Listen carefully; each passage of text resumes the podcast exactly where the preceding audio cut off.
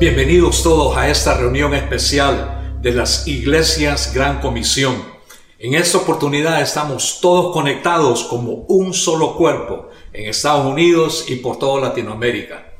Todos los años nosotros tenemos nuestra conferencia anual que le titulamos Vertical.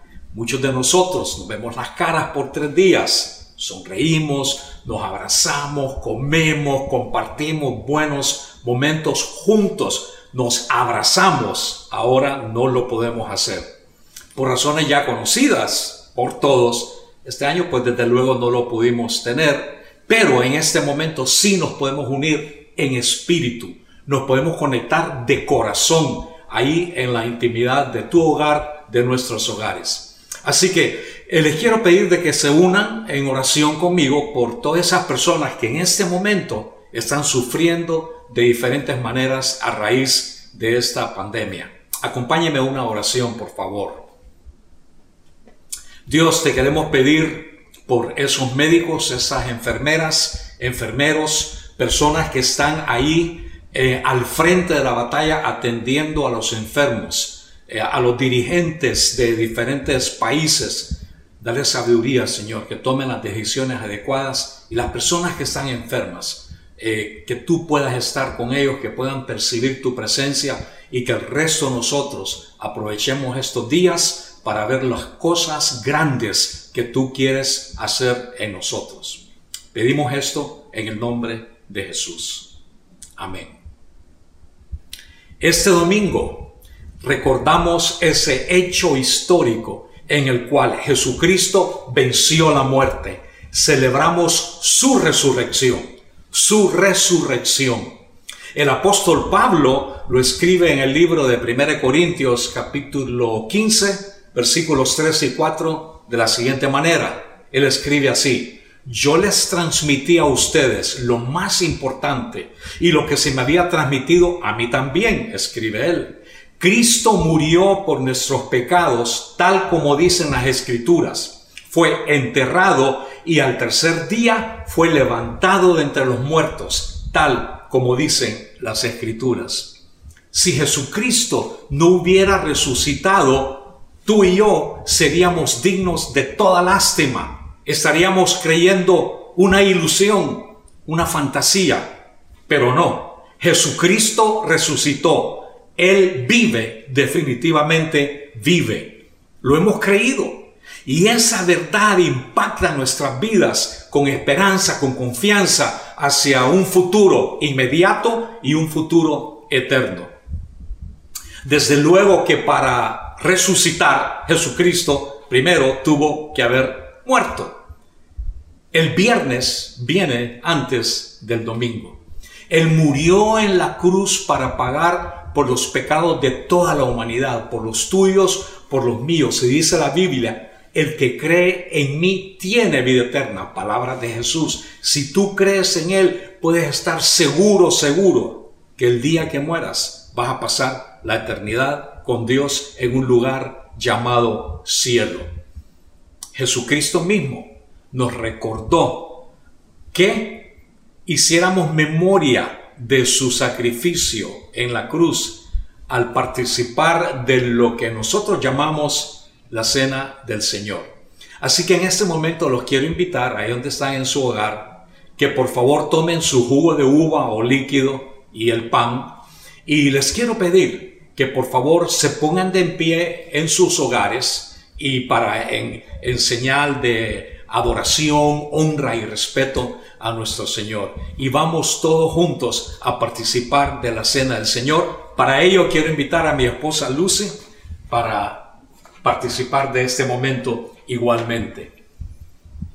En 1 Corintios capítulo 11 dice que primero él agarró el pedazo de pan, agarró el pan y lo, y lo partió. Lo partió, se lo dio a sus discípulos y él dijo que cuando nosotros comíamos del pan de su cuerpo, estábamos recordando ese, esa, el hecho de que iba a cargar de nuevo sobre su cuerpo todos nuestros pecados. Así que ahí donde estás, ahí en tu hogar, vamos todos a comer del pan recordando cómo le entregó su cuerpo por nosotros. Comamos.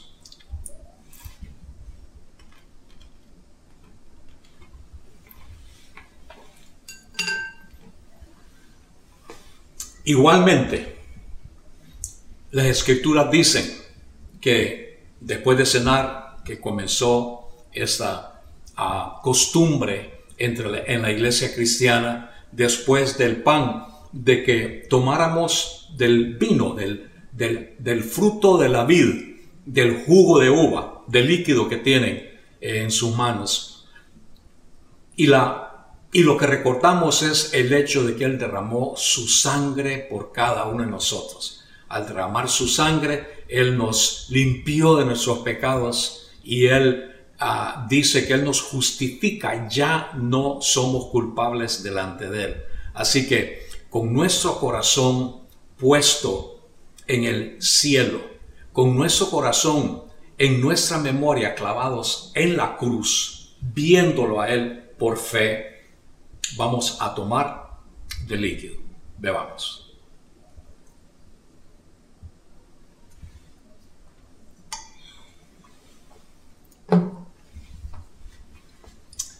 Ahora le quiero pedir a mi esposa Lucy que haga una oración por nosotros.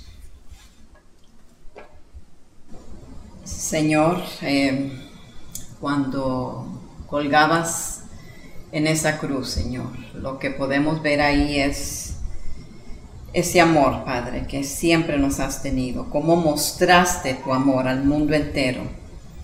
Y Padre, aún hoy en día, nos sigues mostrando ese amor yo te doy gracias por eso, Señor, porque somos personas amadas por un Padre. Señor, eh, queremos vivir una vida mostrando este amor entre nosotros y este amor a los que no te conocen, Señor. Gracias porque tú diste tu vida en sacrificio para darnos el ejemplo a nosotros. Gracias y siempre te daremos gracias. En el nombre de Jesús. Amén. Amén. Amén. Gracias. Y saben de que cuando ustedes y yo reconocemos a Jesucristo como Salvador, estamos seguros de tener la vida eterna. Y no solamente la vida eterna, sino que estamos seguros de tener una mejor vida aquí en la tierra. La historia completa es de un pesebre a una cruz de una cruz a una tumba vacía, de una tumba vacía al cielo. Y esa es la esperanza que ustedes y yo tenemos. La resurrección de Jesucristo nos llena de esperanza a cada uno de nosotros. El apóstol Pedro lo pone de esta manera. Él escribe así, que toda la alabanza sea para Dios, el Padre de nuestro Señor Jesucristo. Es por su gran misericordia que hemos nacido de nuevo, porque Dios levantó a Jesucristo de los muertos. Ahora vivimos, escribe él, con gran expectación. Así es, creemos en Jesucristo, somos una nueva criatura, una nueva creación, una nueva persona. Y la resurrección de Jesús es el modelo para nosotros, para tener una expectativa diferente, nueva para nuestras vidas. Cuando Jesús resucitó, fue todo nuevo. Cuando ustedes y yo abrazamos el principio de la resurrección en nuestras vidas, vemos cosas nuevas suceder. Cambiamos a una mejor vida, la expectativa de ser mejores. La eternidad está asegurada, pero los cambios profundos también vienen para ser mejores, para ser mejores personas y no tirar la toalla cuando la cosa se pone difícil. Esa es la expectativa y la esperanza. Saben que yo tengo 42 años sirviendo a Dios como pastor. En los últimos años he tenido un sinnúmero de fracasos de todo tipo.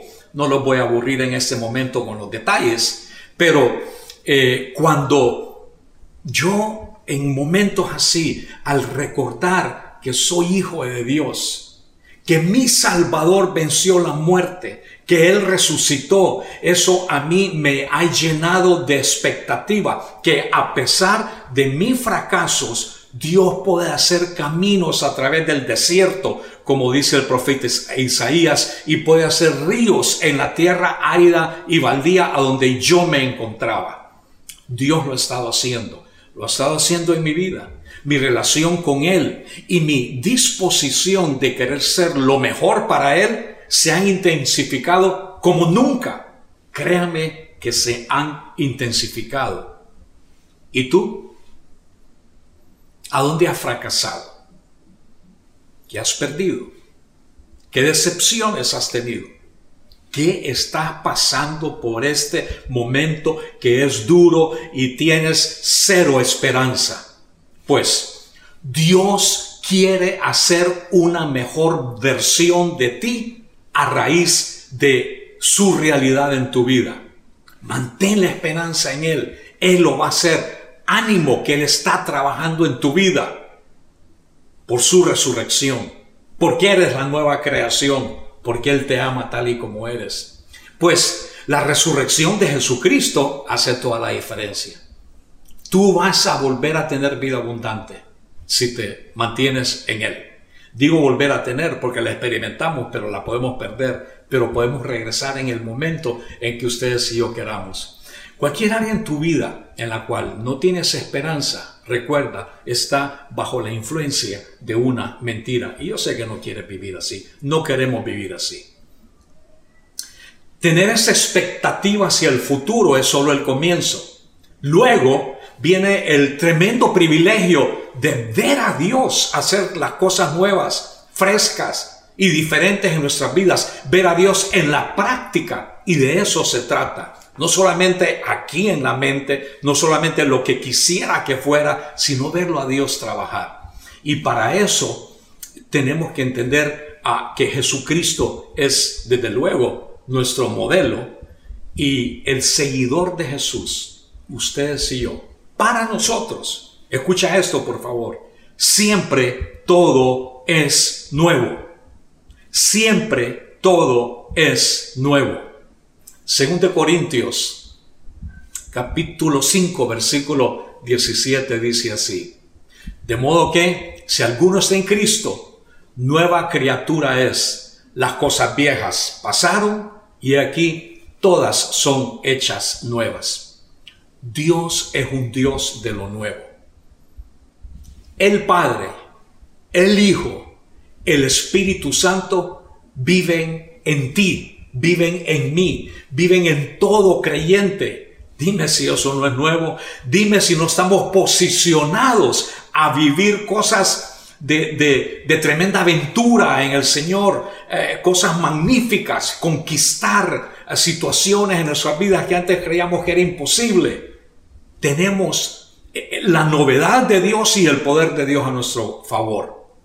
Desde el momento en que Dios hizo este universo de la nada, todo es nuevo. Así que Dios es siempre un Dios de lo nuevo. Y lo diferente que Dios está haciendo en el mundo, en tu vida, en tu familia, siempre está a nuestra disposición. Lo nuevo de Dios está servido para nosotros tomarlo por fe, aún en medio de esta crisis mundial. Mira, un buen hábito que puedes desarrollar, algo que yo he estado haciendo, es al no más abrir los ojos en la mañana y antes de salir de la cama, hablo con Dios. Hago una oración con Dios. Y mi oración de los últimos días ha sido algo como, gracias Dios por este nuevo día.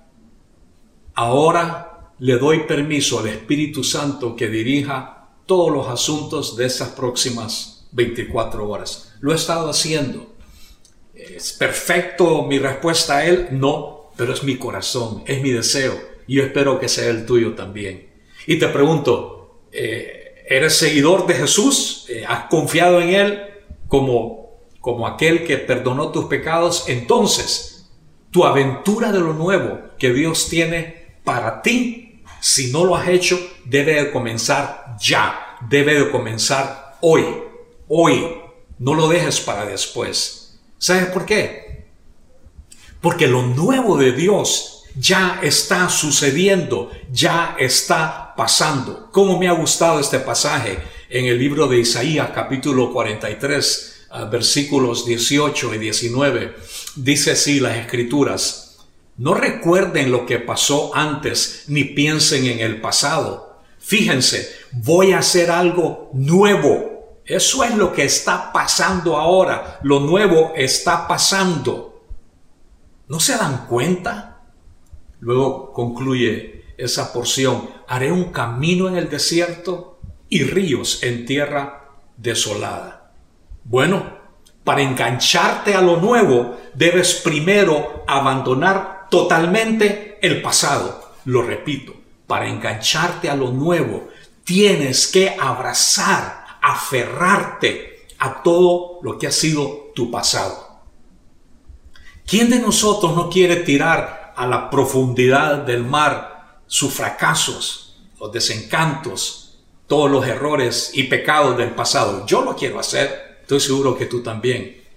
Pues te doy una buena noticia.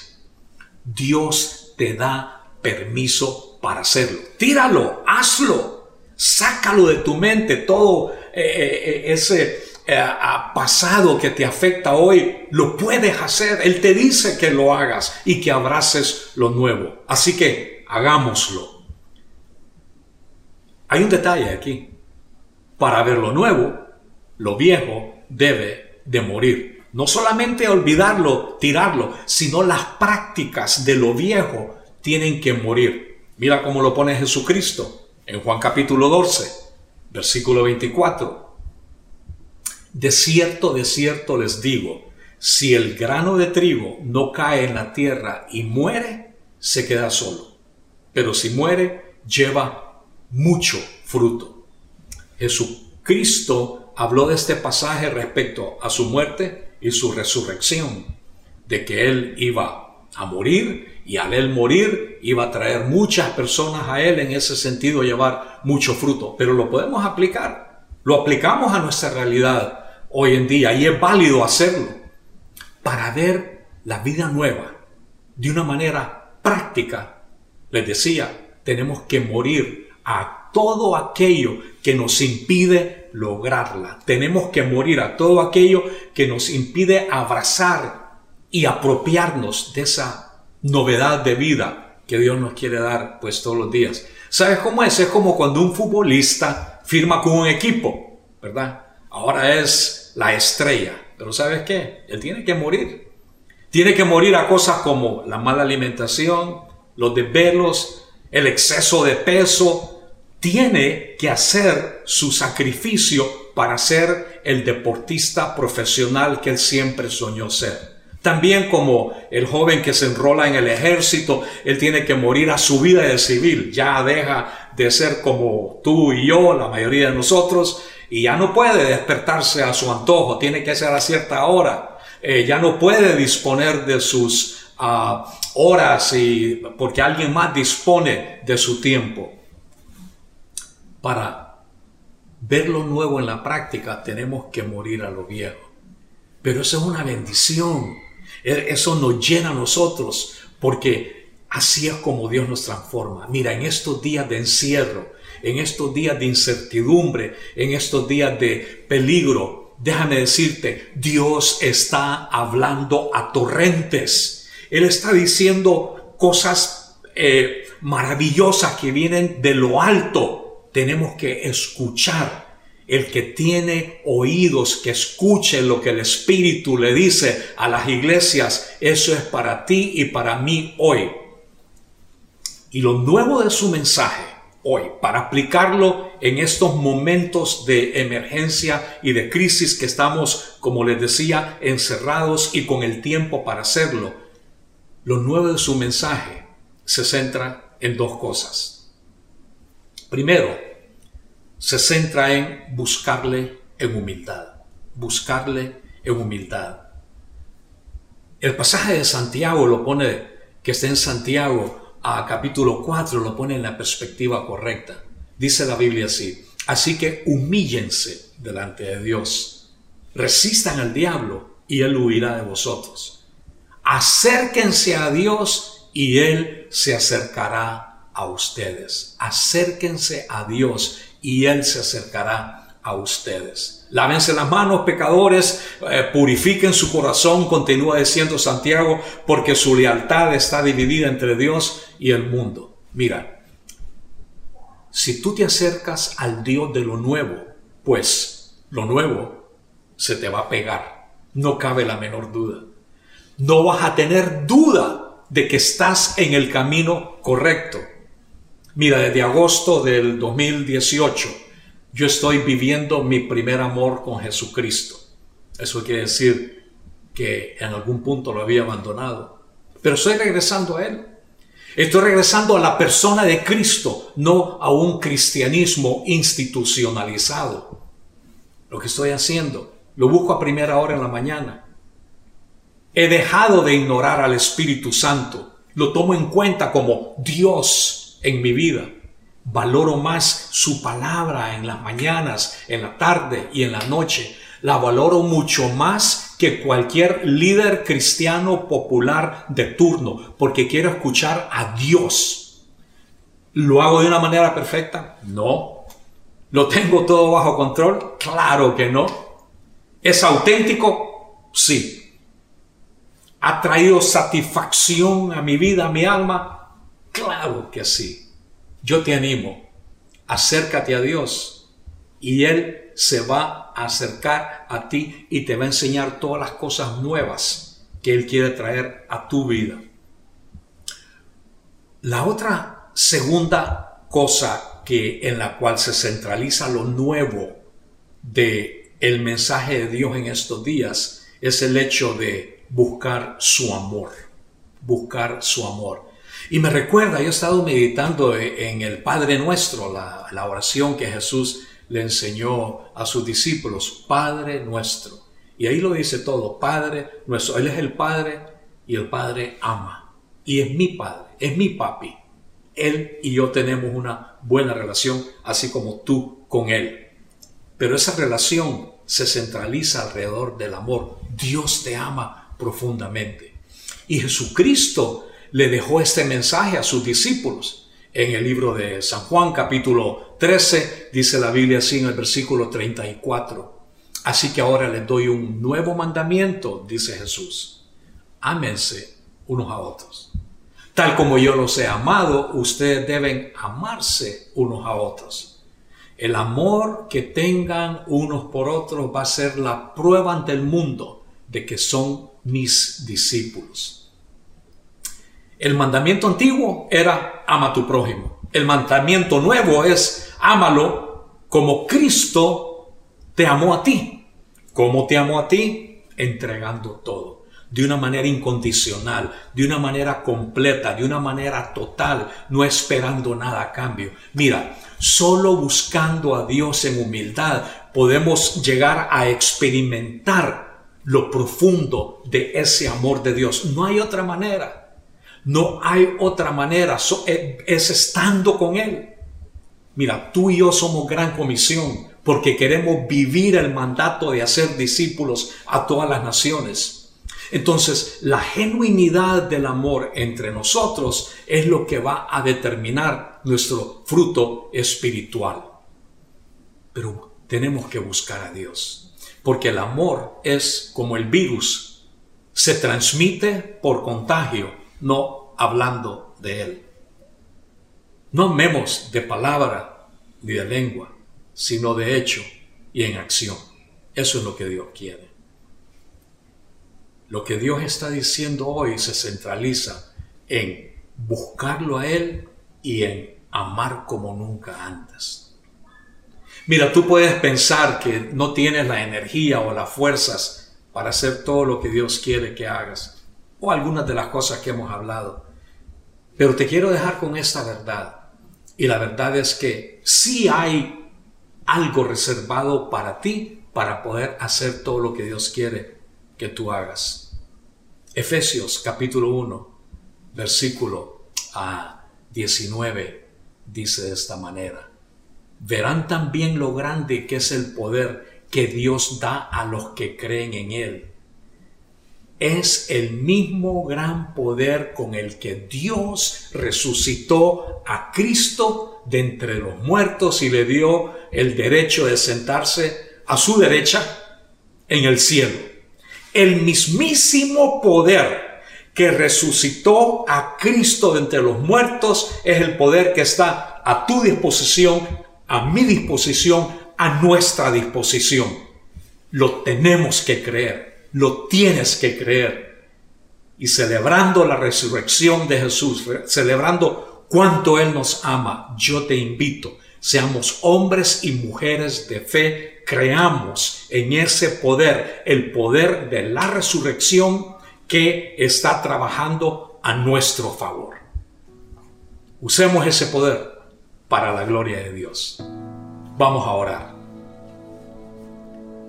En esta oportunidad, Señor, en que estamos todos conectados en el mismo espíritu, en el mismo corazón, te queremos adorar, te queremos dar gracias por la clase de Dios que eres, el Dios de lo nuevo, el Dios de poder, el Dios de expectativa, el Dios que nos invita a estar con Él y a enseñarnos todo lo nuevo que está frente a cada uno de nosotros. Y Dios, te damos gracias por cómo tú has sido paciente, cómo tus misericordias han sido nuevas cada mañana con cada uno de nosotros. Gracias por eso. Ahora te pido, Señor, una bendición especial por todas las personas en todas partes, en todos los países, para que podamos ser esa clase de discípulos que te buscan a ti y que te aman a ti con todo su corazón. Oramos y pedimos esto en el nombre de Jesús.